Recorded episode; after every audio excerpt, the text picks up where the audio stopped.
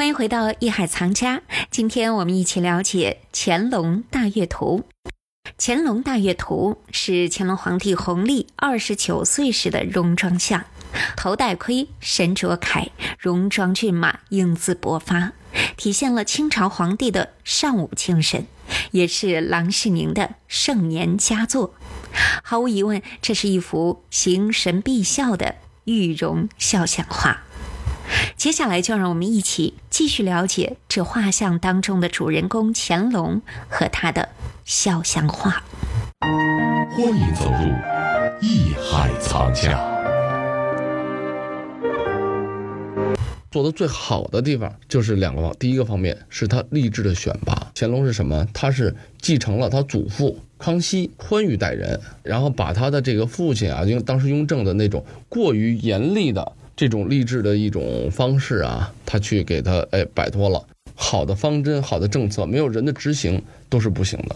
所以那个时候，乾隆说白了非常重视人的执行力，也是人品的考量。对这点来讲，他做的非常好。我。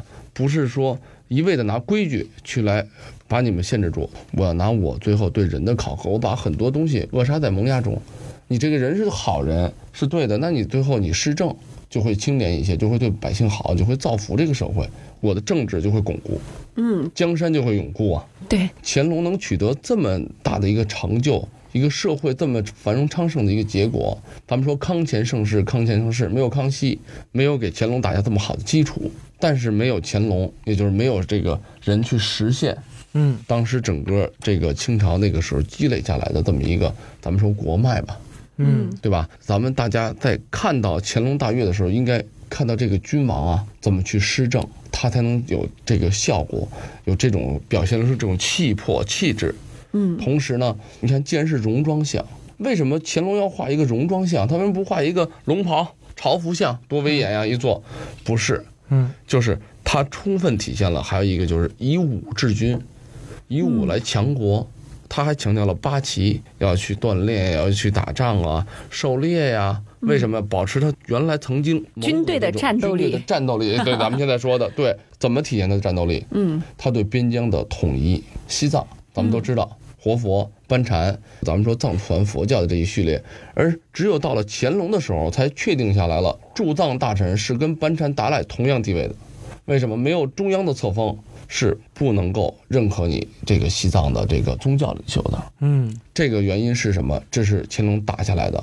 对，嗯，其实我们从这个大阅图上呢，也能够看到哈，当时清朝的国力确实非常的强盛。对对对对，嗯，你就从具体的细节来说，嗯，你从这张图上啊。你如果是搞刺绣的人，嗯，可以看到当时刺绣的一个极致是什么样。嗯，你如果搞这个冶铁的人，手工艺，你看看这个马镫什么样，就这种和马鞍、马镫啊，是吧？剑、弓箭、箭囊、箭带，就即使你是养马的，你就看这匹马，也绝对是百里挑一、万里挑一的好马。对，对，就是你看你懂哪方面，你从这个这个图上能吸取非常多的东西。就是这一幅作品，确实是涵盖了很多很多方面。嗯。给咱们的这种启发呀，包括给咱们的欣赏来讲，就是仁者见仁，智者见智。最通俗的来讲，表现了一位伟大皇帝的肖像。但是啊，如果像研究细致的时候，会发现一幅作品，它有那么多内容可表达。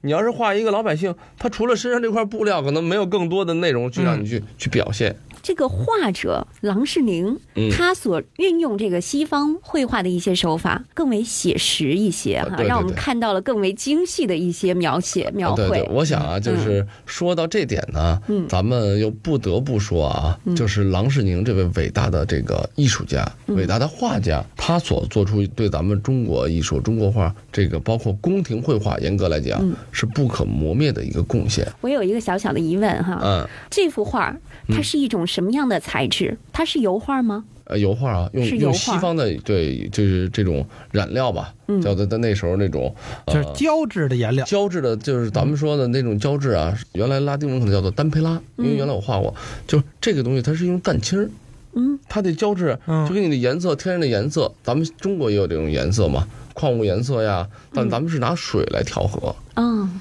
可是西方的这种颜色呢，它因为也是提炼出来什么东西，用水不行，因为它水没有胶，它它它就脱落颜色，嗯怎么办呢？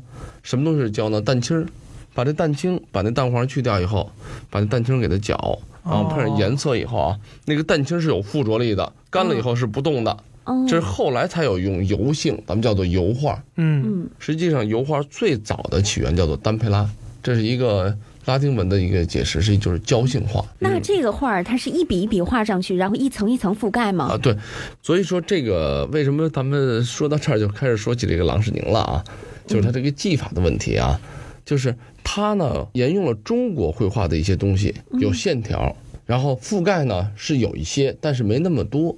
嗯，你看这幅画，如果咱们大家在网上仔细看的话啊，它有了西方绘画的什么阴影啊、立体感呀、透视啊，对吧？等等。但是呢，它还是用中国画的一种状态去呈现，它染的很少。如果学过啊、了解过西方绘画的人，最早应该知道两个词，叫做素描。素描解决的是什么问题？解决的是造型问题。造型是什么概念？就是立体概念。嗯，怎么让这人立体啊？它得有透视，嗯，得有物理学，得有光学。如果没有光，明暗对比，没有光的艺术，在西方来讲就无法绘画。在中国人理解，你黑的，你这个人还是存在的。所以说，你不管有没有光，我要画一个人像的时候，我闭着眼睛这条线，我还是要把他眼睛、鼻鼻子勾出来。但是在西方人不是，所见即所得。嗯我看到是什么样，我要画什么样。嗯，没有光等于它不存在，因为我看不见呀、但是这个画啊，技巧非常高。你想，西画，我认为啊，油画跟中国画最大的区别就是中国画啊是过程美，就即使是工笔，你也可以看得出来，它一层一层染，一层一层晕。呃，那种感觉，写意画更更甭说了，咱都知道齐白石画那虾，一笔一笔能数出来，是吧？嗯对嗯但油画不一样，油画底下上那层跟上面那层它就完全盖住了，嗯就是它最后呈现出是一个完整的东西，但是它之前是怎么画的，你看不出来。嗯中国画一笔一笔都能看出来，对是，但是这个《乾隆大阅图》呢，我觉得从造型上、从光影上比较近西画，但是从过程来说更近于中国画。对，因为我看到它远山那一块儿特别像中国画的这种感觉啊，，就他身上这块也是很像中国画，就你可以看出来他哪笔是怎么画的，哪笔是怎么画的。呃，这个所以说呢，为什么说咱们现在说到郎世宁啊，就是不能不提的这个宫廷画家啊，他确实努力的做到了，用中国的一些审美的方式，然后审美的思想、审美的角度，甚至一个绘画的一些手段，他在努力的去学习，然后运用，进而形成了一个中西合璧的一位西画家。乾隆啊，假如他能够他在嗯。天上看着呢，他看到自己这幅画，看到自己二十九岁的时候，我相信他也会很满意。羡 羡慕当时自己的状态，因为他的晚年确实可以说不太好、啊，嗯对。这个政治上比较昏庸，尤其任用了和珅这样的大贪官，就从他家抄家抄出来八亿两白银啊，嗯。不管怎么样，这和珅这个人肯定是一个呃巨贪很有政治手腕，同时也是私心，就是说这种贪欲很强的人。嗯但是呢，恰恰是因为乾隆的这种失察，嗯这也是因为他是一个人，而不是神。本身乾隆确实当时利用和珅的原因，也就是说，他也可能知道一些和珅的一些毛病，嗯，但是咱实事求是讲，不像戏说所谓，他真是知道和珅贪，哎呀，贪就贪点吧。他并不是这样，他想，即使他有一些问题，不是严重的问题，为什么？因为和珅在乾隆呃人老。就是心智也不够的时候，他是非常非常的会欺上瞒下，他的政治手腕很高。他让乾隆觉得就是啊，这个人是很稳妥的。清史稿上，故宫的档案、明清档案上怎么记录和珅？和珅的这个程度到什么？乾隆一探身，和珅就知道可能老爷子想要拿杯子，马上就会递过去，嗯，就是察言观色呀等等非常做的非常微妙好，了已很贴心。嗯。使得就是你想岁数大的老人嘛，对。他实际上到晚年他是个老人，和珅他在他的身边，对他的这种思想感情的需要，嗯。实际已经多过了他治理国家的需要嗯，啊，这个是我老人嘛嗯。理解的，对吧？今天讲到的是《乾隆大阅图》啊，从这幅图上呢，我们可以看到，二十九岁的乾隆皇帝在登基四年之后，进行大阅兵时候的对。戎装相，非常的英勇威武的样子哈。嗯那么我们也知道，这幅画作是由一个外国人，意大利人，呃当时是属于宫廷画家郎世宁所绘制的。那么郎世宁和乾隆之间又有一些什么样的故事呢？他是一个经历了康雍乾三代的意大利人，他带来了什么？给我们贡献了什么？他和乾隆之间又有哪一些过往呢？我们在下一期的节目当中呢，会和大家一起来说一说这些事儿。这里是艺海藏家。感谢您收听本期《海藏家》，欢迎关注我们“艺海藏家”节目同名公众号，这里会有节目同期录音以及文字、图片内容，可供您随时欣赏了解。